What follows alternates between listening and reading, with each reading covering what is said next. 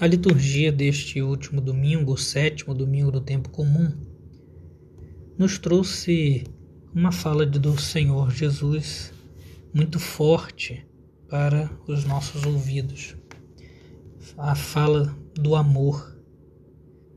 Ele pede a vocês que me escutam, que me escutam, a vocês que são meus discípulos, eu digo: amai os vossos inimigos Fazei o bem aos que vos odeiam.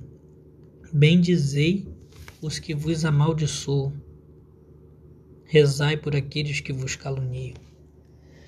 Nós estamos acostumados hoje, pelo nível moral de nossa sociedade, nivelar o bem ao que nós entendemos mais propriamente como justiça.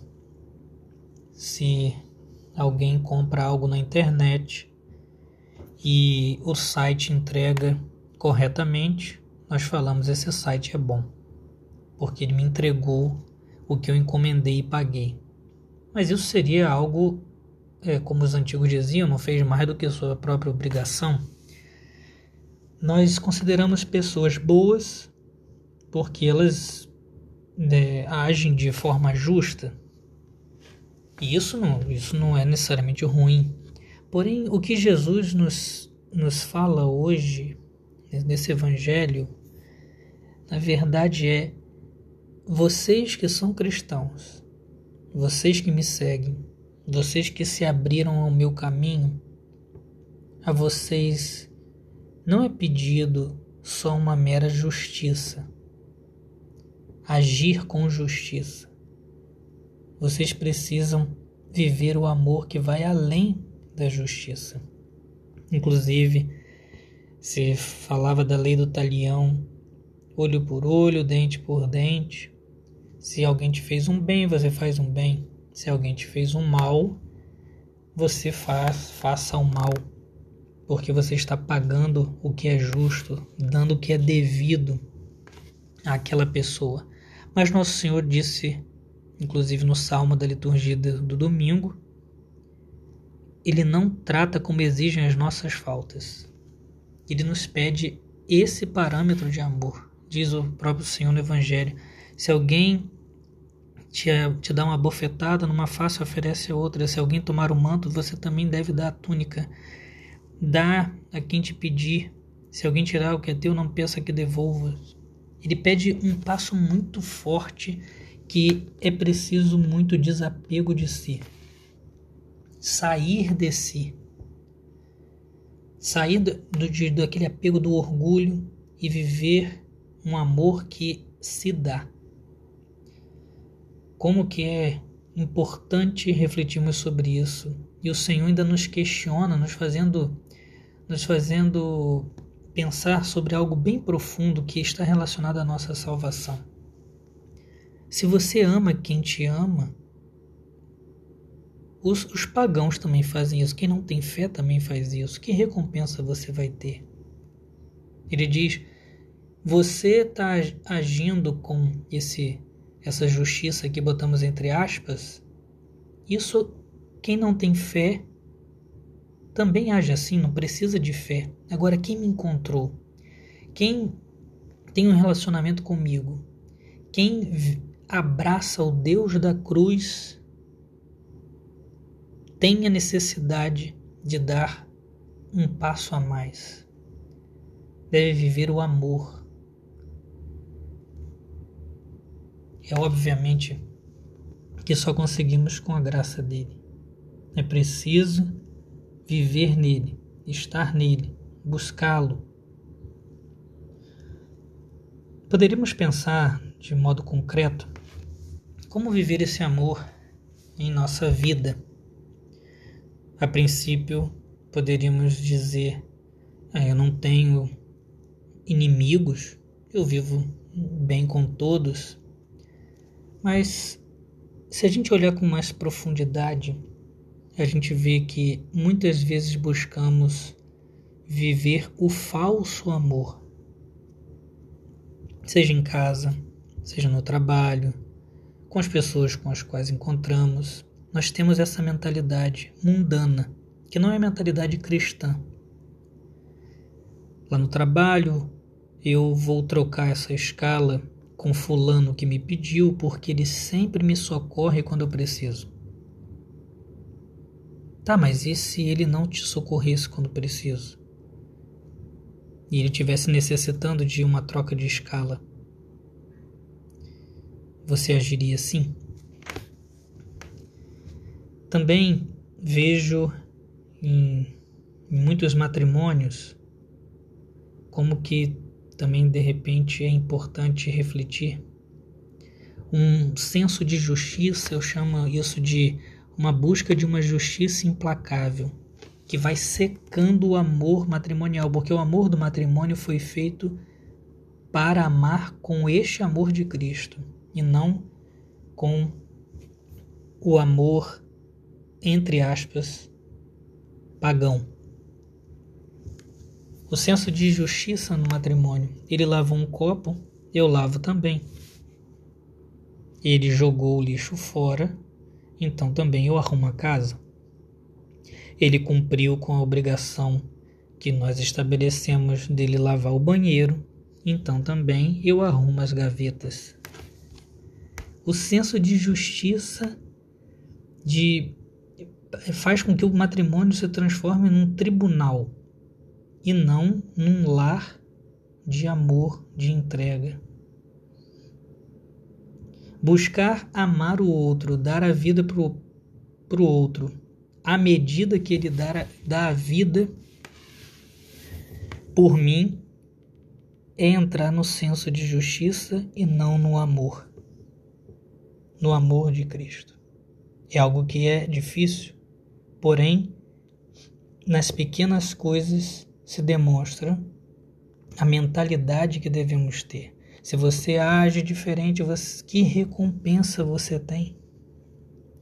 Os pagãos agem assim. Em tantas outras situações, é preciso mudar a mentalidade. É preciso agir não pelo que é mais fácil, não pelo que se considera mais justo, mas sim pelo que é verdadeiro e mais santo. Na primeira leitura da missa de domingo, do sétimo domingo do tempo comum, nós ouvimos o testemunho de Davi. O que aconteceu? Davi, por ter feito o bem, recebe o reconhecimento do povo. E Saul, o rei, começa a ter inveja de Davi, começa a alimentar pensamentos contrários a Davi. Saul, ao ruminar esses pensamentos, ao cultivar esses pensamentos, deixou com que crescesse um ódio tal a Davi que decidiu matar Davi. E Saul então vai à caça de Davi com seu exército. Mas Davi tem a oportunidade de estar perto de Saul desprotegido e mesmo ouvindo do seu companheiro que de guerra estava o defendendo, estava com ele, vai agora podemos fazer vingança. Podemos pagar o mal com o mal. Podemos fazer com que Saul pague esse ódio que ele teve de você. E Davi diz: Não, não vamos fazer o mal. Não vou levantar a mão contra o ungido do Senhor.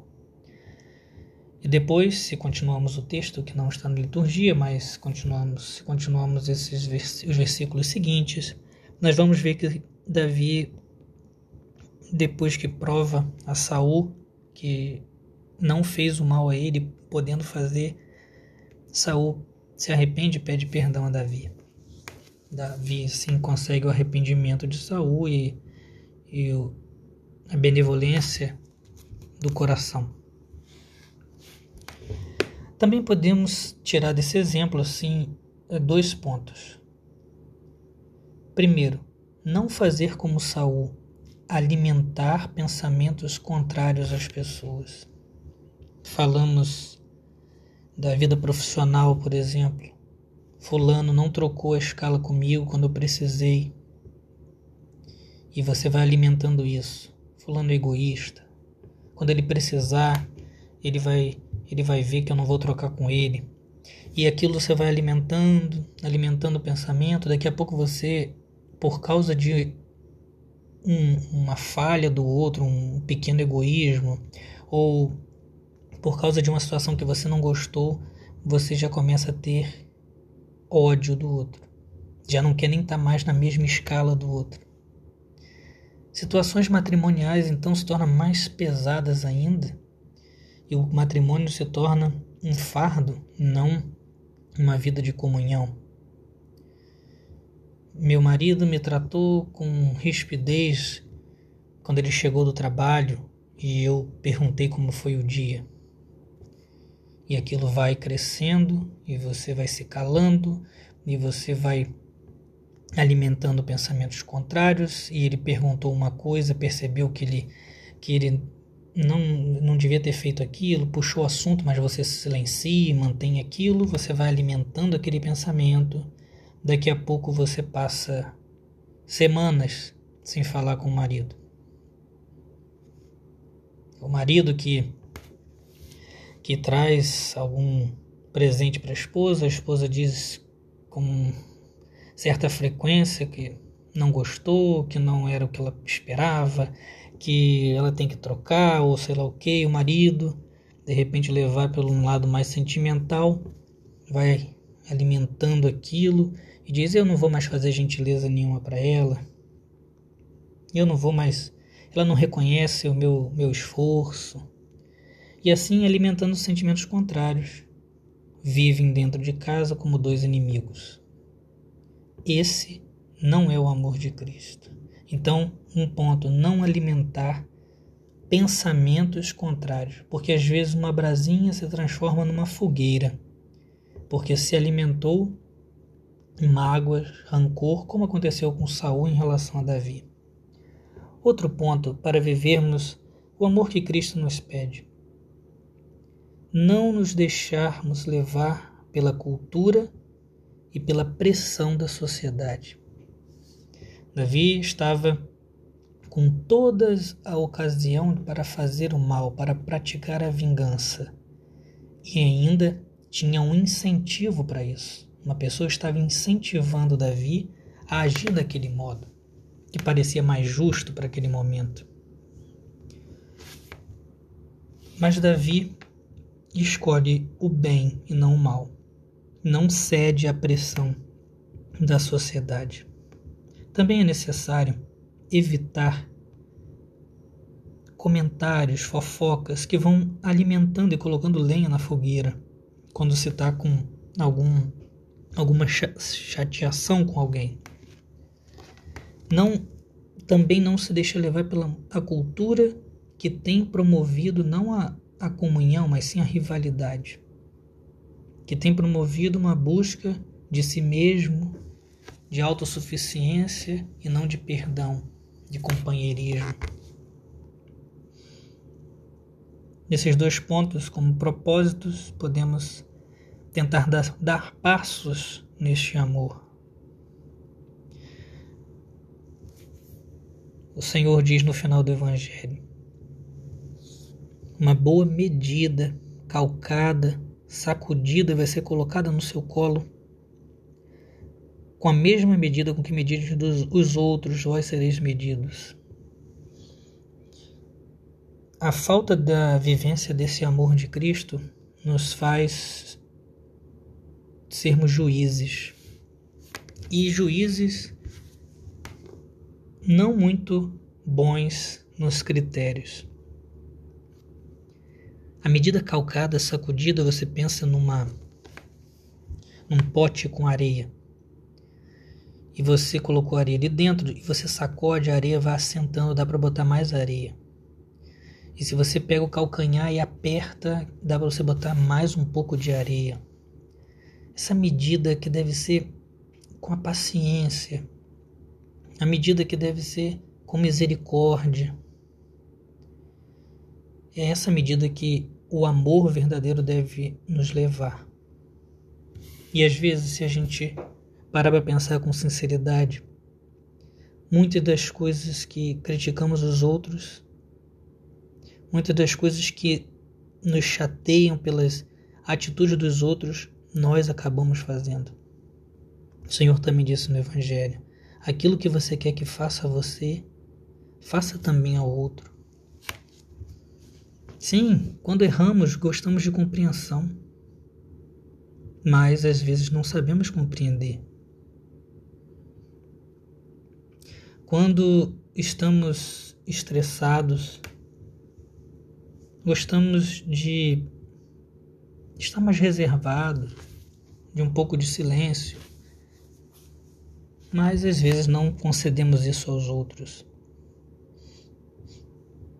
Gostamos também de uma boa conversa, de manifestar nossas, nossa opinião, ou algo que fazemos, que os outros coloquem interesse em nossa, em nossa fala, mas muitas vezes nós não fazemos isso aos outros.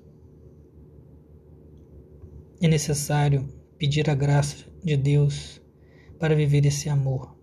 Quando todos buscam viver esse amor de Cristo, a sociedade toda muda numa outra mentalidade.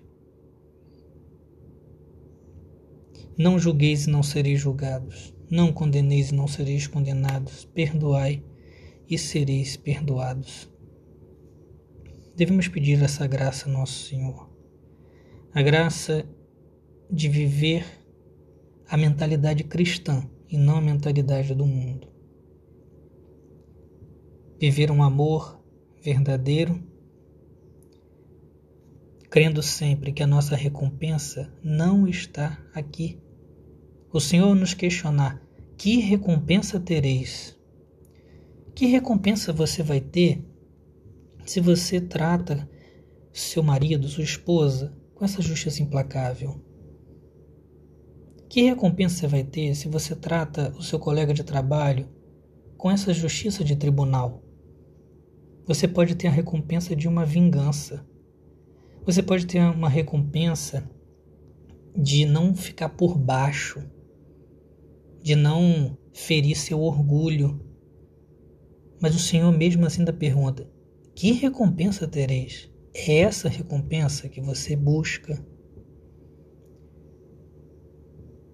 Os santos muitas vezes eram considerados como tolos, como bobos, porque agiam com amor e não com esse senso de justiça porque se entregavam não para receber uma recompensa mesquinha e terrena, mas viviam o seu dia a dia, suas tarefas, seus relacionamentos em vista do bem eterno. Toda vez que, por amor a Deus, somos considerados como tolos, como bobos, nós estamos ajuntando tesouros no céu. Peçamos a Nossa Senhora, a Virgem Maria, a graça de termos um coração humilde. Eis aqui a serva do Senhor, faça em mim segundo a tua palavra. E o anjo dizia a José: Vocês devem ir para tal lugar e Maria docilmente ia, obedecendo a Deus. E vocês devem voltar para tal lugar. E Maria ia, obediente à vontade de Deus. Quando também não compreendia, Jesus disse: Vocês não sabem que eu devo estar aqui, na casa de meu pai? Por que vocês estão me procurando assim? Maria não compreendia essas palavras. E diz o Evangelho, ela guardava tudo no seu coração. Diante do anjo, aos pés da cruz, Maria, coração humilde, vivendo um amor a Deus e ao próximo não no o amor que recebe recompensas terrenas, mas aquele que busca a eternidade. Ó Maria concebida sem pecado, rogai por nós que recorremos a vós.